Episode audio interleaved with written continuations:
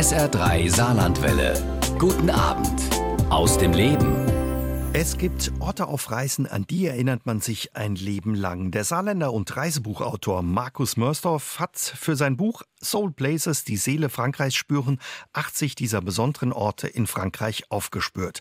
Seine Liebe zu Frankreich entstand bereits als Kind bei Familienausflügen über die Grenze und bis heute ja entdeckt er mit viel Leidenschaft unser Nachbarland für seine Reisebücher immer wieder neu. Und heute ist er mein Gast bei SA3 aus dem Leben und gemeinsam machen wir eine Reise zur Seele Frankreichs. Hallo, Herr Mörsdorf, schön, dass Sie da sind. Ja, hallo, Herr Jäger, ein bonsoir. Wann waren Sie zuletzt auf Entdeckungstour in Frankreich? Ja, ich bin am letzten Mittwoch zurückgekommen, ja. Wo führte die letzte Tour hin? Das war in Nordfrankreich an der Küste. Also der Ausflug war dann in Le Crotoy, das ist an der ähm, Baie de Somme. Es ist also ein großer Mündungsbereich, so ein Wattgebiet äh, mit ganz vielen Vogelstationen zum Beobachten. Also eine unheimlich tolle mhm. ähm, Naturlandschaft. Eine Ecke, die man vielleicht gar nicht so auf dem Schirm hat, aber da unterhalten wir uns später noch ein bisschen ja, mehr gerne, drüber, ja. weil Sie mögen diese Ecke ganz mhm. besonders und haben mir verraten, dass Sie auch schon wieder an einem neuen Reiseführer arbeiten arbeiten, nämlich genau über diese Region in Nordfrankreich. Aber lassen Sie uns erst über Ihr Buch Soul Places sprechen. Dafür ja, waren Sie unterwegs von den südfranzösischen Alpen über ja, die Lavendelfelder der Provence bis zur Küstenlandschaft der Bretagne, immer auf der Suche nach der wahren Seele Frankreichs. Sind Sie fündig geworden und wenn ja, wo? Ja, sind ja 80 Orte geworden. Also 80 Mal bin ich auf alle Fälle fündig geworden. Ähm, allerdings war es keine Suche nach der Seele, sondern im Nachhinein hat sich herausgestellt, dass ich ja dort sowas wie eine Seele gefunden hatte. Mhm. Also momentan hängt eben meine Seele auch an diesem Land. Daraus ist das Buch geworden und äh, ich könnte da gut und gerne noch weitere 80, also mindestens weitere 80 Orte nennen. Ne? Also haben Sie noch viele Orte bei Ihren Reisen entdeckt, die es jetzt gar nicht ins Buch geschafft haben? Ja, also mit diesem neuen Blick da, also Soul Places, also jetzt mal gucken, wo ist da etwas, äh, was mit der Seele Frankreichs mhm. oder auch mit mir denn eben tut. Äh, mit diesem Blick äh, bin ich eigentlich an jedem Ort momentan mit anderen Augen dabei. Verraten Sie uns, was ist damit gemeint? Ja, Soul Places, Seele, Orte, wo man die Seele Frankreichs spüren kann. Haben Sie ein Beispiel für uns? Ja, also ähm, ein Beispiel ist ja auch am Anfang eben genannt. Also wenn man mal den äh, unnachahmlich würzigen Duft dieser Lavendelfelder während der Lavendelblüte und auch auch der Ernte in der äh, Provence denn dann erlebt hatte, wird man sich immer wieder bei jedem Lavendelsäckchen äh, an diesen Ort, an den blauen Himmel, an die Zikaden dann im Hintergrund, äh, die man dann auch gehört hat, erinnern. Und das sind solche Erinnerungen, Gefühle, Emotionen, Erlebnisse, die meiner Meinung nach bleiben von Reisen. Also das heißt, ich komme nach Hause und habe dann nicht nur ein Mitbringsel im Gepäck, sondern eben auch so ein Gedanke, ein Gefühl, das ich immer wieder aktualisieren kann, so dass man dann eigentlich auch im Urlaub ist. Also ich höre schon raus, Sie sind mit allen Sinnen eingetaucht in Frankreich, was ja da drüben auch gar nicht so schwer ist. Ne? Nee, das, das ist äh, Land, also Frankreich bietet sich da ja auch an. Also damit äh, die Düfte mit den Lavendel, auch in Krass haben sie dann, äh, aber wird ja auch als Ort genannt, denn dann eben als äh, Parfümstadt äh, eben hier die sinnlichen äh, Düfte, die auch immer so ein bisschen was mit Liebe, mit mhm. Erotik dann zu tun haben. Dann natürlich auch das gute Essen. Das das spielt auch eine ganz große Rolle. Dann äh, Getränke, Weine, etwas, was man in Frankreich ja wirklich äh, überall regional mit einer ganz besonderen Perspektive denn eben dann auch lebt und erleben kann. Aber sind eigentlich auch äh, tolle Landschaften, Geräusche, Gefühle, äh, die man dann eben zum Beispiel, wenn man, äh, greife jetzt mal ganz tief an, der Côte d'Argent, das heißt in der südwestfranzösischen Küste, in der Nähe von Bordeaux, eben da gibt es ganz viele FKK-Gebiete. Und das ist ja dann auch wiederum eine ganz andere Perspektive, wo man dann eine ganz andere Seite von sich oder eine ganz besondere Seele entdecken kann. Ne? Eben dann von Frankreich. Viele denken ja, Mensch, Frankreich, unsere Nachbarn, die kennen wir gut. Hm, aber selbst für einen Kenner wie Sie, haben Sie noch ein bisschen mehr entdeckt über den Eiffelturm und das Baguette hinaus? Ja, und zwar Paris äh, spielt ja auch eine große Rolle bei den Orten, äh, natürlich. Aber ich war dann bei der Recherche in Paris auch oft im Umland von Paris gewesen. Das heißt in der Ile de France. Und äh, dazu gibt's äh, relativ relativ wenige Reiseführer in Deutschland, äh, in selbst in Frankreich nicht. Und da finden Sie wundervolle Orte. Also Schlösser, da ist der Ort, äh, wo Chantilly, das heißt die Sahne erfunden worden ist. Da verkauft man denn an Weihnachten in Glasdöschen Sahne und die Kinder und Eltern schlecken die denn dann aus, also nur Sahne. Und das sind solche faszinierenden Orte, wo man merkt, hier leben die Leute an einem bestimmten Ort und die haben die Tradition des Ortes dann eben noch aufgegriffen und leben das denn dann auch noch. Und das findet man sehr oft in so diesem bürgerlichen Umkreis von Paris, der ja nicht nur Banlieue ist, sondern wenn man da ein bisschen weitergeht. Pferde spielen da auch eine Rolle. Ich war da mal zum Schüleraustausch. Jawohl, genau. Das ist das Esket von Frankreich. Also das heißt, man kann dort das auch, schick, ne? das ist ein sehr, sehr schicker Ort, ein tolles Wasserschloss und der königliche Pferdestall. Andern Ortes wäre das die Hauptattraktion äh, der ganzen Region. Also es ist eigentlich eher so eine Schlossanlage, in der die Pferde da logieren.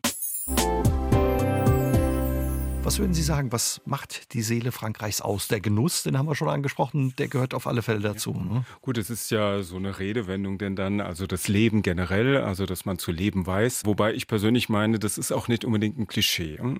sondern äh, das trifft man ja dann schon überall. Also das heißt bei Märkten oder bei regionalen Festen, da spielt das Essen und der Genuss ja auch eine ganz große Rolle. Oder wenn man äh, die Fette der Musik sich anschaute, die es ja auch in Deutschland als Ableger gibt, aber äh, wir waren mal zu zufällig in Thionville reingeraten, ohne dass wir das eben wussten. Gar nicht und weit weg von uns. Gar ne? nicht weit weg, ja. Und äh, das ist eine sehr südländische Atmosphäre, schon so ein bisschen historisch äh, bedingte.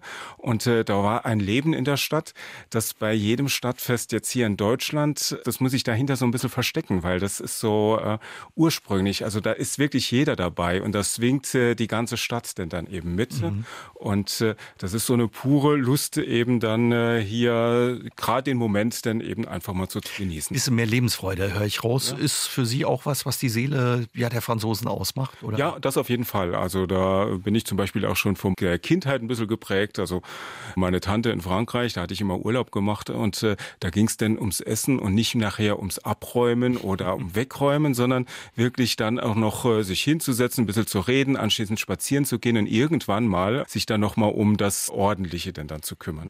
Also so ein bisschen habe ich den Eindruck jetzt äh, über die Jahre, die ich dann eben auch Frankreich bereist, dass das schon eben zur Mentalität eben des Landes gehört. Natürlich gibt es da auch Unterschiede. Also man kann das jetzt nicht so bei einem Kamm scheren, aber so generell äh, schaut man sich in Frankreich so gerne in die Augen. Also man begegnet sich anders oder ja. was meinen Sie damit? Ja, man begegnet sich anders. Also man äh, blickt sich selber dann auch an. Das passiert jetzt nicht unbedingt in den Großstädten, doch aber äh, es fällt schon auf, wenn man von hier nach Saargemünd auf dem Fahrradweg unterwegs ist.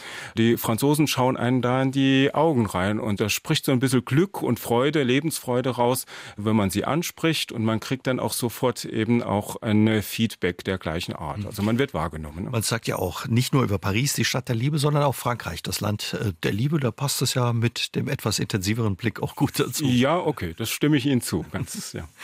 Was meinen Sie, was können wir von den äh, Franzosen lernen, von unseren Nachbarn? Ja. Ist es ein bisschen ja ein anderer Umgang mit der Zeit und ein anderer Umgang mit uns untereinander? Ja, äh, selbst wenn man jetzt äh, bei den Demonstrationen gegen Macron einen anderen Eindruck haben könnte, es ist aber doch noch sehr viel traditionelle, ich nenne es jetzt mal ganz positiv Bürgerlichkeit da. Also man ist höflich im Umgang miteinander.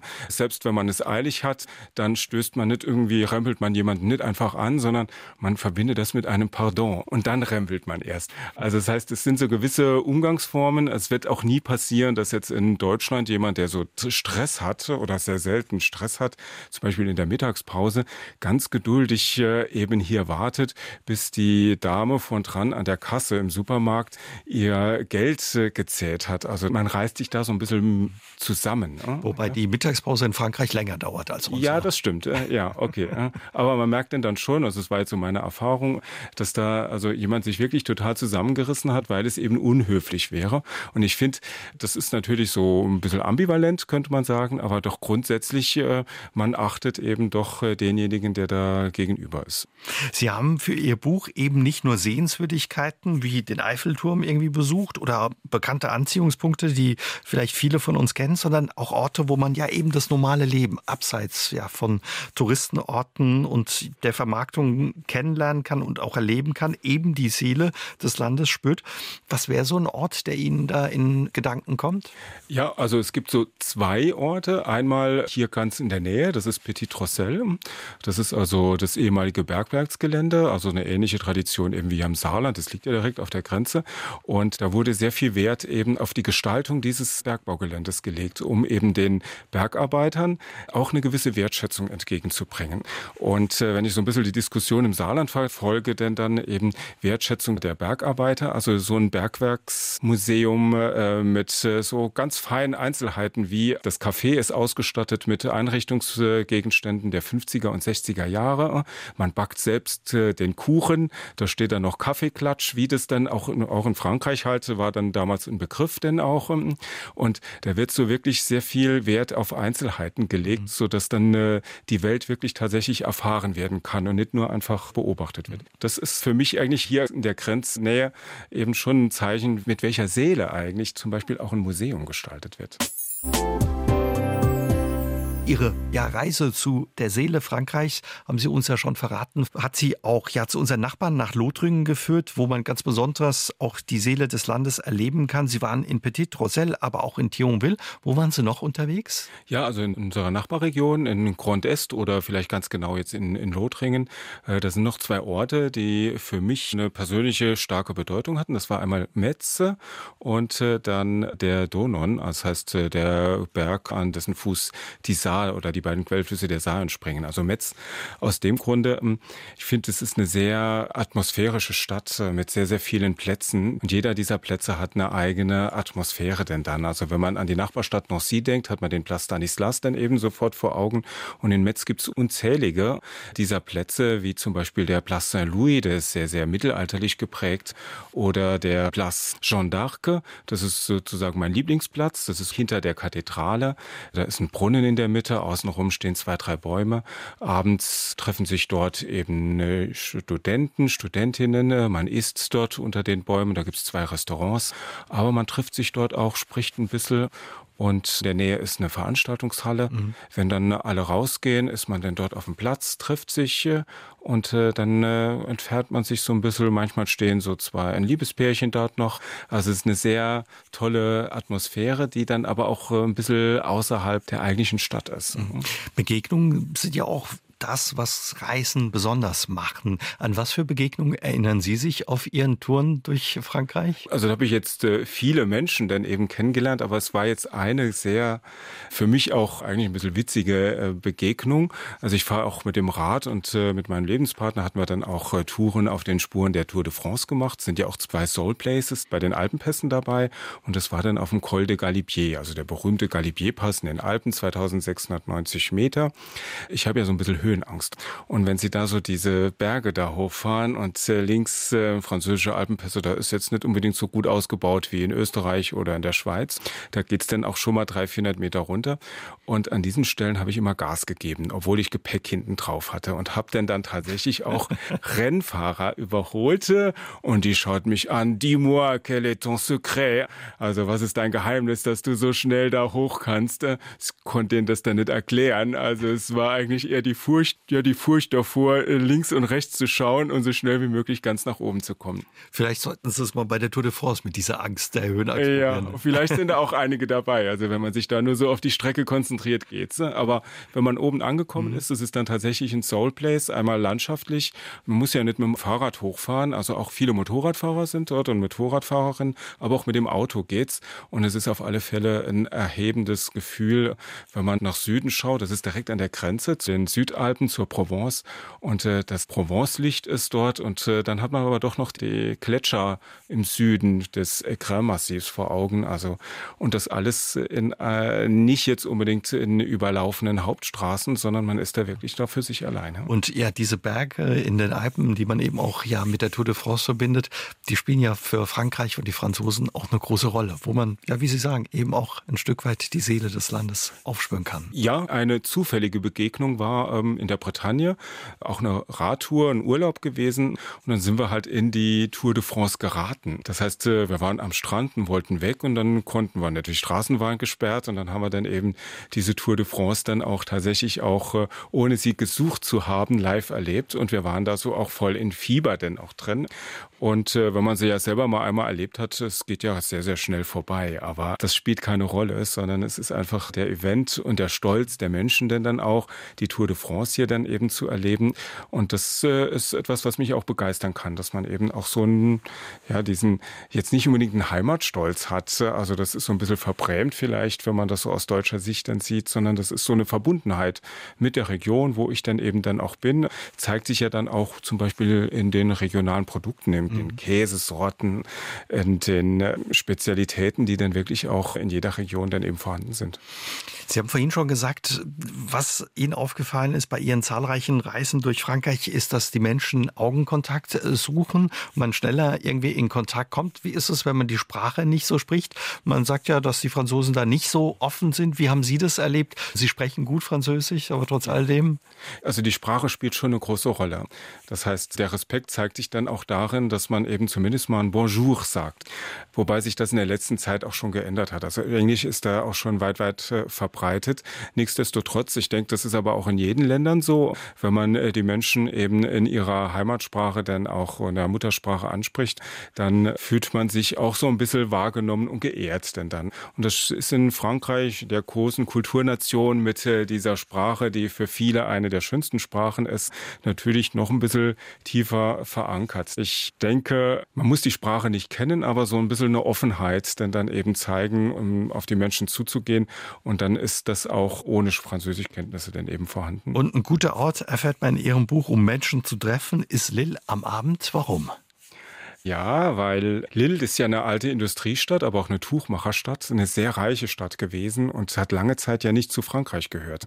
Das heißt, äh, dort oben herrscht eine Atmosphäre, wie man sie in Flandern, in äh, Belgien und in den Niederlanden dann eben kennt. Allerdings verbunden mit äh, dieser Lebensart, selbst im Regen draußen zu stehen und zusammen zu reden oder in Restaurants zu gehen, wo die Stühle nicht eng genug stehen können. Also es geht ja hier nicht darum, Platz zu haben, sondern eben in einem Restaurant auf einem Platz Gemeinschaft zu erleben. Und das ist dann in Lille auch so. Vor allem, dort regnet es halt auch die Stieße, vielleicht kennen einige die Filme dennoch äh, über die Stieß, also ein frankreichweites Vorurteil, dass über dem 50. Breitengrad äh, eben das Wetter umschlägt und wir quasi am Nordpol sind.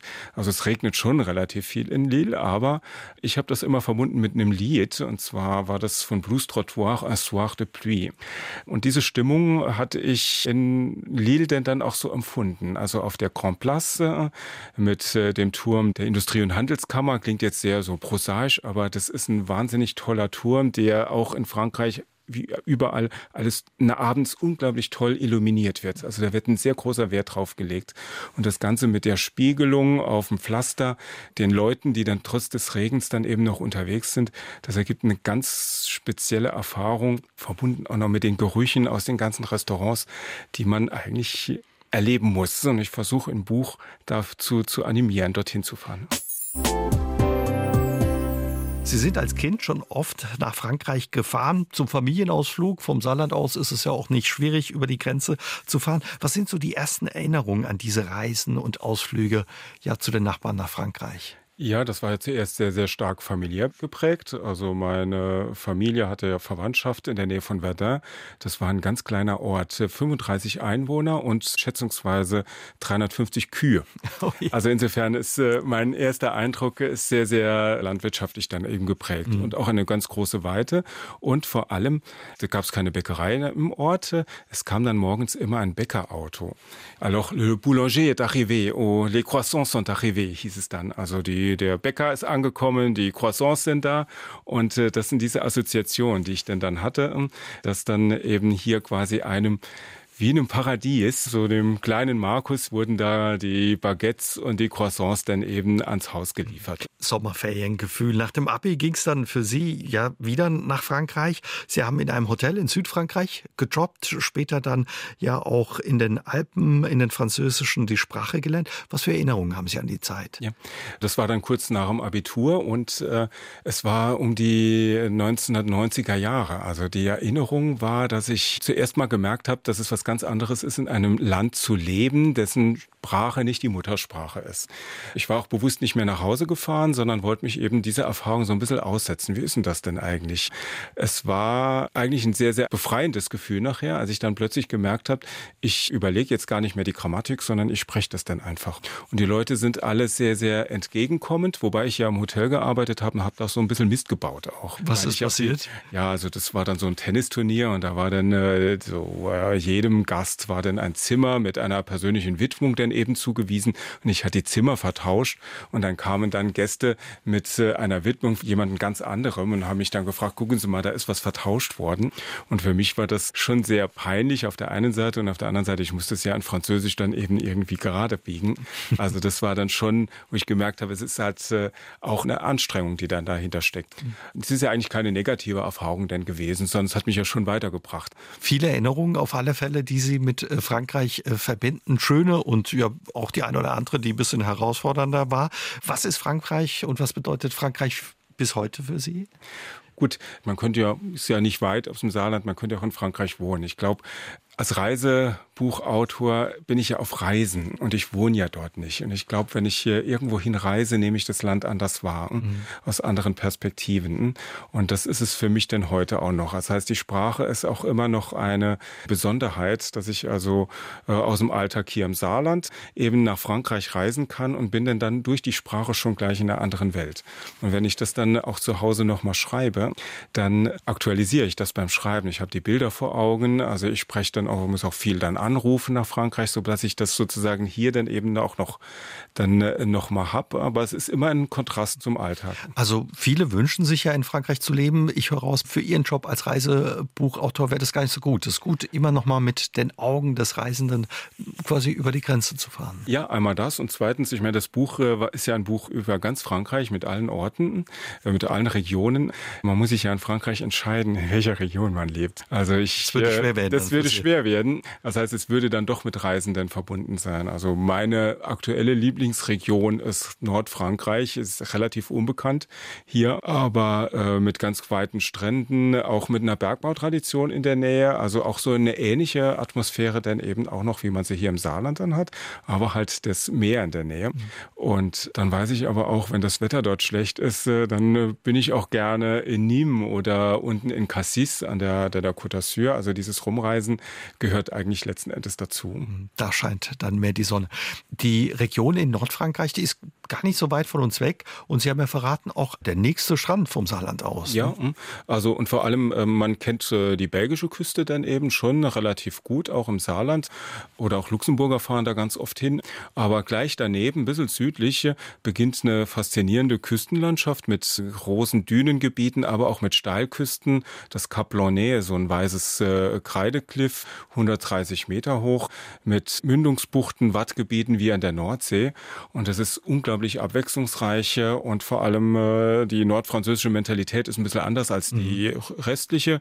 Also die sind sehr, sehr bodenständig dort. Dann äh, wird da nicht fein gegessen, sondern man isst eben Moule frit oder nur frit, also Muscheln nur und Pommes. Fritten und nur Pommes. Aber das sind super leckere Pommes. Wie weit muss man da fahren oder müssen wir da fahren von uns aus? Äh, ja, also mit dem Auto sind es so bis zur Küste ungefähr fünf Stunden von Saarbrücken aus. Mit dem TGW, also ich fahre sehr, sehr häufig mit dem TGW, mit der Bahn und äh, mit dem Nahverkehrszug. Da ist man zum Beispiel, wenn man Glück hat und die Verbindungen stimmen, äh, ist man in vier Stunden direkt am Meer. Also von Saarbrücken aus im äh, ICE und dann in Gare de Gare du Nord umsteigen. Dann ist man ruckzuck dort. Viele denken, wenn sie an Frankreich denken, an die Côte d'Azur traumhafte Gegend, die viele anzieht Jahr für Jahr. Sie waren im Winter da.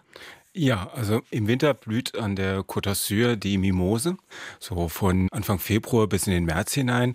Und vor allem ein großer Vorteil ist im Winter ist äh, die Côte d'Azur und auch die südfranzösische Küste. Da sind jetzt nicht so viele Touristen unterwegs. Und man kommt dort ein bisschen näher an die Menschen noch mal ran. Also wenn man sich das so im Sommer vorstellt mit den ganzen Staus und äh, das äh, ist alles sehr, sehr voll, so dass da auch gar keine Zeit eben auch bleibt, wirklich so das Originale, so ein bisschen die Seele kennenzulernen kennenzulernen. Wobei ich finde, so vollgestopfte Strände an der Côte d'Azur, das ist auch so ein bisschen französische Seele. Das gehört dann auch dazu. Also ich habe manchmal das Gefühl, gerade diese Enge ist da gewollt und die wird gesucht. Im Winter spürt man die Landschaft und äh, die Menschen in einer ganz anderen Art und Weise. Und das Wetter ist wahrscheinlich für uns on okay, ne? im Vergleich zu unserem Winter. Ja, also bin jetzt sehr, sehr häufig schon unten gewesen, hat ja auch dort äh, während des Winters gearbeitet. Es hat äh, jetzt nicht unbedingt eine große Wärme dort, aber die Sonne ist sehr, sehr häufig da und es gibt keinen Nebel. Und äh, dann fühlen sich auch 12, 13 und 15 Grad an wie Sommer. Das haben wir jetzt aktuell ja im April noch nicht so sehr hier im Saarland. Viele verbinden mit dem Frankreich-Urlaub oder Reisen nach Frankreich nicht so schöne Hotelerlebnisse. Hotelzimmer in Frankreich häufig klein, teuer und nicht mehr so ja, sagen wir mal so, im besten Zustand. Ihr Tipp, was haben Sie da alles erlebt oder wie machen Sie das, um gut unterzukommen? Ja gut, ähm, gut unterkommen heißt ja für mich, ich reise ja sehr viel. Das heißt, ähm, ich könnte mir diese Fünf-Sterne-Hotels jetzt nicht unbedingt leisten. Also es gibt ja alle Kategorien in Frankreich. Was jetzt für mich sehr, sehr wichtig ist, was ich auch in den Reiseführern immer drin habe, sind Familienhotels. Gerade das, was Sie beschrieben haben, so kleine Hotels, die dann eben äh, zunehmend äh, familiengeführt sind, aber auch zunehmend renoviert werden, sodass dort auch äh, ein äh, gewisser Standard ist. Allerdings jetzt nicht unbedingt äh, der große Wellnessurlaub. Den findest du natürlich auch in Frankreich. Aber bei diesem Reisen, wenn man den Leuten ein bisschen näher dann eben entgegenkommen möchte und ja auch mit ihnen in Kontakt kommen möchte, bieten sich solche Familienhotels an. Kleines Hotel, klar, aber ich meinte, die Zimmer sind häufig sehr klein. Vielleicht habe ich ja. das auch in Erinnerung aus, von Reisen nach Paris, dass ja, Paris, ja. eine teuer sind. Ja, genau. Also das stimmt schon in Paris. Also das schon. Ne? Aber so auf dem Land gibt's da schon sehr, sehr ursprüngliche Hotels denn dann auch noch. Also ich habe jetzt eins auch im Buch denn drin. Das ist das äh, Hotel Port Blanc in der Bretagne. Das war eine zufällige Entdeckung und es ist äh, direkt an der Steinküste der Côte du Granit Rose, des Rosa Granits. Toller Blick aufs Meer und äh, die familiengeführten Hotels, da steckt noch sehr viel Herzblut denn da mhm. drin. Und das finde ich, das fasziniert mich denn dann, weil die Menschen eben dann auch tatsächlich und die Franzosen, Französinnen dann eben hier sehr viel Engagement dann eben auch noch mal reinsetzen und die Plätze sind, weil es halt traditionelle Hotels sind, häufig die schönsten. Viele denken, wenn sie an Frankreich denken, klar an Paris, die Stadt der Liebe, den Eiffelturm, die Seine, Notre Dame, was alles dazugehört. Häufig sagt man ja, die Hauptstadt ist weit weg von dem Rest der Menschen im Land. Was ist dran? Wie haben Sie das erlebt bei Ihren zahlreichen Besuchen in der französischen Hauptstadt? Gut, ähm, so als Tourist in Paris, dann äh, trifft man häufig andere Touristen und gar keine Franzosen. Das ist vor allem im Sommer denn dann so. Die Stadt an sich empfinde ich, das ist immer noch Zentralisierung in Frankreich. Es ist alles auf Paris bezogen, auch Bahnverbindungen, die werden zum Beispiel, ich fahre sehr häufig mit der Bahn, irgendwie immer über Paris denn dann geleitet und äh, da muss dann Paris auch immer der Bezugspunkt denn dann sein. Die Menschen allerdings in der Province, in der Provinz, die stehen stehen auf einer sehr großen Distanz zu Paris. Das sieht man momentan ja auch in den Demonstrationen, die nur aus meiner Perspektive auf der Oberfläche eben gegen die Rentenreform denn sind. Es ist eigentlich gegen Paris und Paris wird assoziiert mit einer bestimmten politischen äh, Haltung, mit einem Selbstbewusstsein, dass eben äh, dann äh, Mann von Paris letzten Endes fremdbestimmt wird. Und äh, das äh, ist auch vielleicht der selbstgewählte Präsident. Und deswegen ist man da auch bereit, aus meiner Erfahrung und nach meinen Gesprächen, hier eben auch massiv zu demonstrieren. Mhm. Und das hat auch so ein bisschen was mit dem Selbstverständnis zu tun, dass man sich eben gegen dieses Zentrum da auch äh, nochmal äh, positioniert. Mhm. Erklärt es dann auch, warum man gefühlt den Eindruck hat, dass die Franzosen ja mit viel Leidenschaft streiken und auf die Straße gehen? Diese Leidenschaft hatten wir ja vorhin schon, also so ähm, das Leben, also mit den äh, Höhen und Tiefen, mit sehr viel Gefühl dann eben herangehen. Und das Gefühl spielt auch da eben eine ganz starke Rolle. Also das ist ja dann häufig gar nicht mehr rational, äh, sondern es sind dann eben äh, so wie, wenn man das klischeehaft jetzt sagt, die Liebe, ist auf der anderen Seite dann aber auch die Wut relativ groß. Und das sind meiner Meinung nach zwei Seiten der gleichen Medaille, aber das gehört dann eben auch zum Land dazu. Was macht für Sie ja einen guten Reiseführer aus? Haben Sie auch immer einen dabei, wenn Sie unterwegs sind? Ja, Reiseführer habe ich immer schon zu Hause gelesen. Das heißt, ich bin dann äh, ursprünglich mal ohne Reiseführer unterwegs gewesen und habe dann im Nachhinein festgestellt, äh, was für tolle Sachen da links und rechts eigentlich da noch waren, die ich gar nicht gesehen habe. Mhm. Und eine ganz lange Zeit habe ich dann schon vor den Reisen dann immer auch schon studiert und gedacht, ah, das ist ein toller Ort, das ist ein toller Ort, da kannst du hin und das mache ich bis heute. So recherchiere ich auch. Also ich recherchiere schon, wo tolle Orte sind und fahre die an und lass mich aber doch gleichzeitig immer noch mal überraschen. Also das, das ist so die, auf. ja, das ist so die Mischung. Ansonsten hastet man dann ja quasi nur diesen empfohlenen Orten nach und dann entgeht einem vielleicht auch vieles andere auf dem Weg.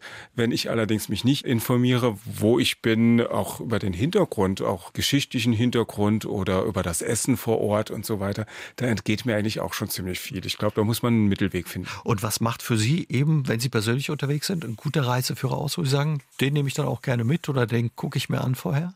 Für mich ist es wichtig, dass die Orte so beschrieben sind, dass ich in den Beschreibungen so ein bisschen die Stimmung im Ort schon nachvollziehen kann. Also ich brauche jetzt nicht unbedingt ganz viele Einzelinformationen über gute Hotels oder Restaurants, sondern die Beschreibung des Ortes muss mir Lust drauf machen, dorthin zu fahren. Sie neugierig machen, höre ich ein bisschen raus. Wie ist es, wenn man Reiseführer schreibt? Kann man da überhaupt noch selbst Urlaub machen, wenn Sie dann nach Frankreich fahren? Oder fahren Sie dann, weil Sie hauptsächlich über Frankreich Reiseführer schreiben, woanders hin, um abschalten zu können? Oder ja, ist man immer so ein bisschen auf Empfang? Da sprechen Sie was Gutes an. Also ähm, ich bin letzten Endes immer auf Empfang. Also als ich das noch nicht gemacht habe, habe ich nie eine Kamera dabei gehabt. Und momentan äh, reise ich ständig mit Kameras und äh, versuche dann eben auch diese Stimmungen und die Eindrücke dann eben festzuhalten. Wobei mir das äh, heute eigentlich nochmal, wenn ich so sagen kann, eine zusätzliche Freude oder einen Genuss dann eben bringt, dass ich ja nicht nur etwas für mich habe, sondern dass ich letzten Endes das, was ich da erfahren habe oder gesehen habe, den eben weitergeben kann. Haben Sie die Leserinnen und Leser dann auch schon ein Stück weit im Kopf auf Ihren Reisen? wenn Sie was entdecken? Oder? Ich, ich habe eigentlich mich selber im Kopf, also so wie ich dann äh, auch selber Reiseführer lese. Und äh, dann äh, denke ich, wenn mich das begeistert, wenn mich das anspricht, dann bin ich überzeugt, das ist auch äh, bestimmt, je nachdem, wie ich es schreibe. Also ich versuche dann auch immer so mich selber dann eben auch meine Begeisterung da reinzubringen, dass ich da auch andere Menschen dann eben dann auch Leser, Leserinnen dann eben erreiche. Mhm. Eigentlich sind Sie ja Lehrer für Deutsch, Ethik und Politik, aber haben das Schreiben von Reiseführern oder über das Schreiben von Reiseführern das Schreiben so ein bisschen für sich entdeckt? Äh, ja, also ich musste ja als Deutschlehrer, als Student und dann auch Deutschlehrer auch, ich musste und muss auch immer noch sehr viel lesen lesen. Ich wollte das mal umdrehen. Also ich hatte keine Lust mehr auf Analyse, äh, sondern äh, ich möchte jetzt selber mal schreiben. Und viele dieser Bücher oder Bucherfahrungen, Leseerfahrungen sind ja auch so ein bisschen im Buch drin. Ne? Also ich habe da einige Literaturen beschrieben. Also ein Ausgangspunkt war zum Beispiel von Patrick Süßkind das Parfum. Da habe ich dann auch diesen Ort besucht, der im Parfum beschrieben ist, mitten im Massiv Central Auvergne. Das ist der Plan du Cantal, der höchste Vulkan Europas, bevor er abgetragen worden ist. Also er war mal so groß wie der Ätna, aber jetzt ist immer noch eine wahnsinnig tolle Lava- und Vulkanlandschaft dort und habe versucht, so ein bisschen das nachzuspüren, was der Patrick Süßkind dort beschreibt. Also das sind dann immer solche faszinierenden Erfahrungen, Leseerfahrungen, die ich jetzt auch so ein bisschen auf den Reisen gespürt habe und dann auch möchte gerne animieren möchte, das mal nachzuführen. Als Lehrer liegt Ihnen auch der ja deutsch-französische Schüleraustausch sehr am Herzen. Haben Sie mir verraten, waren Sie als Schüler auch zum Schüleraustausch in Frankreich? Nee, das hatte ich nie. Also ich kann mich daran erinnern, dass ich mich total darauf gefreut habe, Französisch zu lernen. Also ich habe auf einer Schule, da hatte ich damals noch mit Latein angefangen und musste tatsächlich zwei Jahre lang warten, bis die französische Sprache da dran kam. Und als ich dann im siebten Schuljahr endlich soweit war, da war ich richtig glücklich Und meine erste Note im Vokabeltest war eine 5. Ui. Ja, äh, das hat mich allerdings nicht aus der Bahn äh, geworfen, wobei ich dann so ein bisschen einen kritischen Blick bis heute so ein bisschen auf äh, Sprachunterricht oder es hat sich zwar gewandelt, aber trotzdem wird noch sehr viel Wert auf äh, das Schriftsprachliche und das korrekte Schreiben gelegt. Ich glaube, es geht eher, eher um die Begeisterung für das Land, für die Mentalität zu wecken, für die Sprache, so das, die Schönheit in der Sprache oder die andere Perspektive, die die Sprache hat, Offenheit auch für andere und offen auf andere zugehen.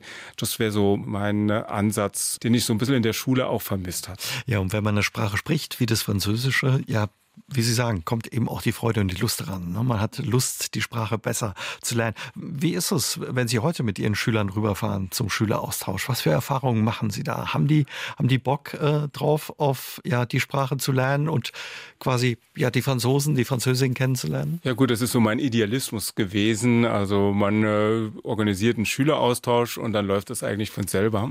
Also es waren eher ernüchternde Erfahrungen, dass äh, so ein Schüleraustausch mit Schülern, das waren äh, eben immer Schüler zwischen 16 und 18 Jahren, dass die ja schon so ein bisschen festgefahren sind. Also ähm, da war sowohl von französischer als auch von deutscher Seite wurde eher bewusst, wo die Unterschiede lagen. Also man hat da nicht das Gemeinsame denn dann eben gesehen. Und es gab sehr viel Dinge denn zu regeln. Das fängt ja schon an mit der Ansprache. Also mich als Monsieur anzusprechen geht in Französisch, aber auf Deutsch mein Herr ist in Deutschland unüblich. Also man spricht den Lehrer mit dem Namen an, aber in Frankreich dann nicht. Und da ist schon eine ganz andere Lehrerrolle denn eben dann mhm. auch drin. Und Dafür ist, ist, ja der Austausch auch da, ne? dass ja, ja. man eben die Unterschiede kennenlernt. Aber ja. was würden Sie sagen? Was, was müsste sich ändern aus Ihrer Sicht als Lehrer, dass die Schüler sagen, Mensch, da habe ich Lust drauf äh, und Bock drauf für den ähm, Schüleraustausch. Ja gut, es geht ja jetzt um Schüleraustausch mit Frankreich mhm. und äh, da äh, ist die große Konkurrenzsprache halt eben das Englische. Und äh, ich sehe es eben so ein bisschen wie in Luxemburg, dass das äh, eigentlich nicht ein Entweder-Oder ist, sondern ein sowohl als auch. Und gerade jetzt hier an der Grenzregion, man muss sich das nur vor Augen halten, das ist äh, die Hälfte, die geografische Hälfte, das heißt Richtung Westen, die bleibt einem verschlossen letzten Endes, wenn man diese Sprache denn nicht kennt und die ist ja doch sehr nah nah, also manchmal ja nur ein Kilometer weit entfernt. Also dass das dann eher eine Möglichkeit ist, die Welt ein bisschen offener denn dann zu erfahren und auch eben bei der französischen Sprache sehe ich so, es bringt eine andere Perspektive auf die Welt. Die ist ja eigentlich grundsätzlich schon grammatikalisch anders aufgebaut, also gerade umgekehrt wie die deutsche in der Konstruktion. Gutes Beispiel, das ich hoffe, ich nenne ist, in Deutschland ist es die Sonne und in Französisch ist es Le Soleil und äh, La Lune ist es genauso umgekehrt, in Französisch weiblich, und äh, im Deutschen der Mond. Da steckt noch viel, viel mehr dahinter. Also wenn man da so ein bisschen nachforscht, welche Haltung zur Welt wird da eigentlich deutlich äh, zu sich selber, zu den Gefühlen, zur Wahrnehmung der Welt. Und das ist eigentlich das Spannende. Das kann man mit französischen Sprache sehr, sehr gut. Und die englische ist doch relativ funktional dann in ihrer Unterrichtung auch. Wie lange waren Sie jetzt für den Reiseführer unterwegs, Soul Places? Da stecken eigentlich Reiseerfahrungen von zehn Jahren drin. Ui. Ja, allerdings, äh, als ich den äh, Auftrag denn dann vom Verlag bekommen hatte, das war dann so eine neue Reihe, die dort initiiert worden sind, da zählen auch noch andere Länder dazu. Da habe ich zuerst mal mich äh, darauf gemacht, alle Bilder und alle Eindrücke denn zu sammeln dieser zehn Jahre und danach hatte ich so ungefähr ein halbes Jahr Zeit, auch nochmal neue Orte zu recherchieren, die mir ja die ganze Zeit schon mal so im Gedächtnis waren. Da müsste sie jetzt noch mal ein bisschen genauer hin und und mit diesem Konzept Soul Blazes auch mal so reinspüren, also nicht nur etwas beschreiben, sondern auch so einen Eindruck, ein Gefühl dann eben wiedergeben. Da war ich doch schon sehr, sehr motiviert, mhm. in diesen sechs Monaten sehr, sehr häufig eben nach Frankreich dann nochmal unterwegs zu sein. Zehn Jahre Reiseerfahrung aus zehn Jahren, da kommt einiges zusammen. 80 Orte haben es in das Buch geschafft. Vorhin haben Sie gesagt, da hätten noch viel mehr eigentlich äh, dazu gemusst, die für Sie auch Orte, Seelenorte sind oder Orte, die die Seele Frankreichs wiedergeben. Wie haben Sie jetzt die 80 aus ausgewählt? Es war zuerst mal was ganz Praktisches. Also ich brauchte natürlich auch zu meinen Eindrücken, Gefühlen, Gedanken Bilder, weil äh, das zum Konzept oder zum Buch gehört es ja auch generell, dass man eben dann eben mit Bildern dann eben arbeitet. Und äh, meine Idee war, dass ich eben zu den Bildern dann eben auch nochmal passende Texte habe, damit das dann eben schon mal so mehrere Sinne miteinander angesprochen sind. Das äh, war dann eben quasi das eine Kriterium, dass ich diese Bilder hatte. Und das andere war, dass eben nicht nur Landschaft Landschaften beschrieben werden. Es soll ja auch die Seele beschrieben werden. Das heißt, es sind dann Orte mit besonderen Gerüchen, Orte mit besonderen Blüten oder Pflanzeneindrücken, mit äh, Orten, wo man ganz besonders gut genießen kann, Ruhe genießen kann, entspannen kann, aber auch toll essen kann. Besondere Feste denn erfährt, die eben so ein bisschen tiefer blicken lassen in die Mentalität unserer Nachbarn. Sie haben vorhin schon erzählt, Sie sind viel mit dem Fahrrad unterwegs oder gerne mit dem Fahrrad unterwegs, auch auf den Spuren der Tour de France. Ist das sowas, wo man auch ja die Seele Frankreichs besser kennenlernen kann, näher an das Land und die Leute rankommt? Ja, einmal halt Tour de France. Also ich würde sagen, wenn es um Belgien ginge, da wäre äh, das Fahrrad noch geeigneter. Aber halt in Frankreich ist auch eine, eine Fahrradnation. Das heißt, man ist auf dem Fahrrad dann schon den Leuten relativ nah. Mhm. Wobei das dort eigentlich ein Rennrad sein muss. Also weniger ein Trekkingrad, wobei das jetzt auch wiederum äh, ein bisschen stärker kommt. Aber beim Fahrradfahren, formuliere es mal so, mit dem Auto fahre ich bestimmte An und beim Fahrrad äh, fahre ich durch eine Landschaft, habe äh, Eindrücke, komme an, äh, an Orten vorbei, an äh, Motiven für ein Foto zu machen, die ich aus dem Auto heraus so gar nicht wahrnehmen mhm. würde. Zu Fuß bin ich allerdings äh, relativ immobil denn dann, weil ich da nicht so viel erfahre. Also insofern ist es eigentlich eine ganz praktische Sache und wenn man eben äh, direkt mal ein Motiv hat, halte ich dann an und knips das denn dann, weil es sind häufig auch Schnappschüsse, weil ja auch Menschen drauf sein sollten und nicht nur eben eine Landschaft, äh, denn dann die eben oder ein Stillleben. Reisebuchautor oder Autor für Reiseführer klingt nach einem Traumberuf. Ist es auch ein Traumberuf? Also ich habe davon nie geträumt, sondern es hat sich vor fünf Jahren denn so ergeben. Das war dann für mich ein Plan. Das war mein erstes Buch. Das war Salor Lux. Hatte noch was mit mir selber, mit meiner Heimat denn dann zu tun. Und ich habe jetzt festgestellt, dass es ein Traum eigentlich für mich war, ähm, stärker die französische Sprache so in meinen Alltag reinzubringen, die ich in meinem normalen Alltag denn eben auch nicht habe. Und bei der Recherche ist es immer ein sehr tolles Gefühl. Ich bin mit meinem Laptop unterwegs. Es ist so eine Einheit. Also ich bin vor Ort, recherchiere. Für das Buch Soul Blazes habe ich eigentlich nicht viel recherchieren müssen, sondern ich habe mich einfach hingesetzt und habe gespürt. Also die Leute beobachtet, genau hingehört, vielleicht mir da ein äh, Café au lait und ein Croissant genommen und mal geguckt, wie wirkt das denn dann jetzt auf mich, welche Empfindungen habe ich dort und das konnte ich dann direkt vor Ort mhm. dann auch als Text dann formulieren und hatte auch gleichzeitig das Bild dazu. Also es war eigentlich schon eine sehr authentische Sache. Also entsteht da quasi auf der Reise dann auch ja, Ihr genau. Reiseführer. Ja, also viele Ziele, die habe ich eben, Fahrrad ist da ideal, eben einfach im Vorbeifahren dann eben gesehen und denke, oh, was ist denn das hier? Ein bisschen genauer hingeschaut oder ein Geräusch gespürt. Jetzt, ich habe jetzt vor Augen in der Bretagne, äh, Presqu'île, Halbinsel von Quiberon. Es war total beschissenes Wetter, äh, geregnet, gar keine Urlaubsstimmung, aber dann ging ein bisschen die Sonne auf, es kam ein totaler Sturm auf und das sind die schönsten Eindrücke geworden, die ich da eigentlich hatte. Es war nicht gesucht, sondern es war eigentlich eher gefunden. Wie reagieren die Leute eigentlich, wenn sie erzählen, ich schreibe Reiseführer? Die meisten hören dann nicht mehr auf zu reden und erzählen mir denn dann wirklich auch immer die ganzen Besonderheiten für mich zu besonderen Orten. Und das ist auch immer wieder das, das Schöne. Ich erinnere mich jetzt an einem Umland von Paris, an den Ort Milly-la-Forêt war das. Da hatte ich dann auch eine Frau gefragt, darf ich sie knipsen hier vom Käsestand? Und habe dann so ein bisschen erklärt. Der hat mich dann nachher begleitet und hat mir dann auch ganz viele Tipps dann nochmal gegeben, wo für sie eigentlich wunderschöne Orte sind. Und so sind auch sehr viele Orte hier dann auch entstanden. Das sind mhm. dann eigentlich häufig auch Hinweise gewesen der Menschen dann vor Ort, die da sehr, sehr offen waren. Also Ablehnung habe ich bisher nie gespürt. Und die Orte, die auftauchen in Ihren Reiseführern, die besuchen Sie dann in der Regel auch alle, testen, probieren, erfühlen, erspüren? Ja, die 80, die hier sind, da war ich natürlich auch an allen gewesen, weil es ja auch sehr, sollen ja auch Seelenorte sein, wie ich es im Vorspann dann auch schreibe. Also das sind auch meine persönlichen Seelenorte. Also ich habe da alle Empfindungen, die da drin sind, die habe ich dann auch dementsprechend authentisch so gespürt. Ich denke jetzt so an den einen äh, Park, das ist so so Buchsbaumschnitt ist in, in Frankreich, also diese französischen Gärten, die sind ja sehr sehr strukturiert und Buchsbaumschnitt ist da so eine der hohen Künste.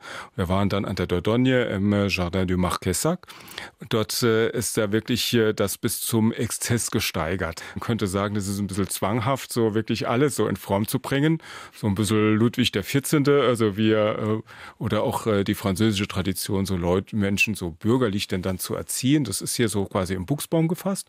Und da hatte ich den Eindruck, oh, da hat aber jetzt der Gärtner irgendwie was vergessen, so ein Blättchen, weil da hat was abgestanden.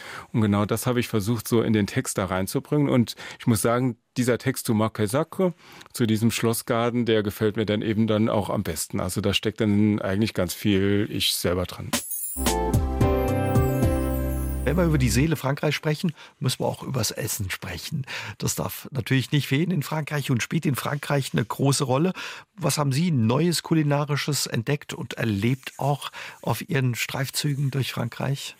Was mir bis heute eigentlich immer auffällt, ist diese riesengroße Käseauswahl, die es in Frankreich gibt. Und zwar hat auch jeder Käse seinen eigenen Namen. Und das, äh, jeder Käse hat auch seine Tradition. Also das äh, ist auch für mich immer wiederum neu, in einer Region denn dann zu kommen und dann die regionalen Käse da eben mal durchzuprobieren. Da vor kurzem auch in der Nähe von Meaux, das ist gar nicht so weit weg, das ist ein Vorort von Paris. Und da dachte ich, ja gut, war mir nie so ein Begriff, obwohl ich dann häufig schon in unseren Regalen den Brie de Meaux gelesen hatte. Aber es war mir gar nicht klar, dass der ja aus dem Umland von Paris kommt, wo man was ganz anderes als Käse oder schöne Landschaften und äh, Kühe und äh, Wiesen dann eben assoziiert. Und äh, das sind dann immer wieder so neue Überraschungen, die ich dann auch immer wieder von Reisen mit nach Hause bringe. Also da sind mindestens drei, vier Käse immer wieder dabei. Die dann im Gepäck mit zurückreisen. Irgendwie gut verpackt, denn dann meistens. Und manchmal halten sie ja auch gar nicht, bis ich zu Hause ankomme. Das ist schon gegessen. Aber beim Essen Essen, ja, kommt man der Nähe ja Frankreichs nahe. Ne? Ja, ja, und äh, es gibt in der Regel, wenn wir beim Käse bleiben, dann in diesen Regionen, in der der örtliche, der regionale Käse, der ja dann ein AOP ist, das heißt eine Appellation d'origine contrôlée oder protégée, das heißt, es wird dann nur vor Ort produziert, gibt es dann häufig auch immer noch Museen, die genau diesen Käse dann eben dann nochmal in den Mittelpunkt rücken. Und man ist da schon sehr, sehr stolz denn dann auf diese regionale Tradition. Ne? Wie ist das bei der Reiseplanung? Steht steht da Frankreich immer an erster Stelle, wenn es ja um das nächste Reiseziel geht? Oder reisen Sie dann auch mal andere Orte und Ziele an? Ja gut, ich bin jetzt nicht unbedingt der große Flieger. Also das heißt, äh, seit Jahren fliege ich jetzt auch nicht mehr mit dem Flugzeug irgendwo hin, sodass es doch relativ nahe liegt, eben dann nach Frankreich zu fahren. Aber es gibt so ein paar Geschichtchen. Also ähm, auch mal eine Tour im Piemont gemacht, in Norditalien. Und dann waren wir doch irgendwie wiederum froh, wenn wir da über die Alpen dann waren, Col de Lombate und dann nach Frankreich kamen. Allein schon so ganz simple Sache wegen des Frühstücks. Also uns haben die Croissants gefehlt und in Italien war dann, ist auch ein wunderschönes Reiseland, toll. Aber es äh, fehlte mir da so ein bisschen was, was ich da immer so in Frankreich finde. Das ist vielleicht sowas wie eine kleine, nicht eine Manie, würde ich es jetzt nicht nennen, aber ähm, ich fühle mich dort wohl. Mhm. Das heißt, äh, die große Sehnsucht in in andere Regionen denn dann zu reisen, die ist letzten Endes nicht da, weil ich äh, da irgendwo in Frankreich das gefunden habe, was ich eigentlich suche. Schön. Gibt es einen Ort, wo Sie sagen, das ist ein Ort, da reise ich immer wieder gerne hin oder der zählt so zu meinen Lieblingsreisezielen in Frankreich? Ja, das ist ein Ort in Nordfrankreich, äh, Berg heißt das, Bergplage oder auch die Caps in der Nähe, das ist das Cap Lone, Cap Crine. Das ist eher so eine Landschaft, wie man sie in Irland denn eben vermutet und dann vorn dran in Berg so ein ganz bodenständiger Ferienort, wo man dann auch Robben sehen kann, die da so in den Mündungstrichtern und auf den Sandbänken dann eben sich sonnen. Da ist ein Ort, wenn ich dorthin komme, äh, da bin ich irgendwie, obwohl es so nah ist, sind gerade mal fünf Stunden mit dem Auto, bin ich immer in einer ganz anderen Welt. Wo geht die nächste Reise hin nach Frankreich? Also der Zug ist schon mal geplant. Also der Zug ist bis Montpellier geplant von Straßburg aus, aber wir können unterwegs immer noch aussteigen. Also das ist dann immer spontan, manchmal auch einfach nur davon abhängig, äh, wie das Wetter ist. Und dann kann es dann sein, dass wir in Lyon aussteigen und dann einfach in die äh, französischen Alpen fahren. Oder auf der anderen Seite ins äh, Massiv Central. Auf jeden Fall geht's wieder nach Frankreich. Vielen Dank, Herr Mörsdorf, dass Sie heute da waren ja, und uns mitgenommen haben und uns Ihren Blick auf Frankreich erlaubt haben. Ja, ich sage auch vielen Dank. Merci beaucoup pour pour l'invitation. Und allen Hörern und Hörerinnen viel Spaß bei Touren in Frankreich. Belle découverte en France. Aus dem Leben. Der SR3 Talk am Dienstagabend ab 20.04 Uhr gibt's auch zum Nachhören auf sr3.de, auf YouTube und in der ARD Audiothek.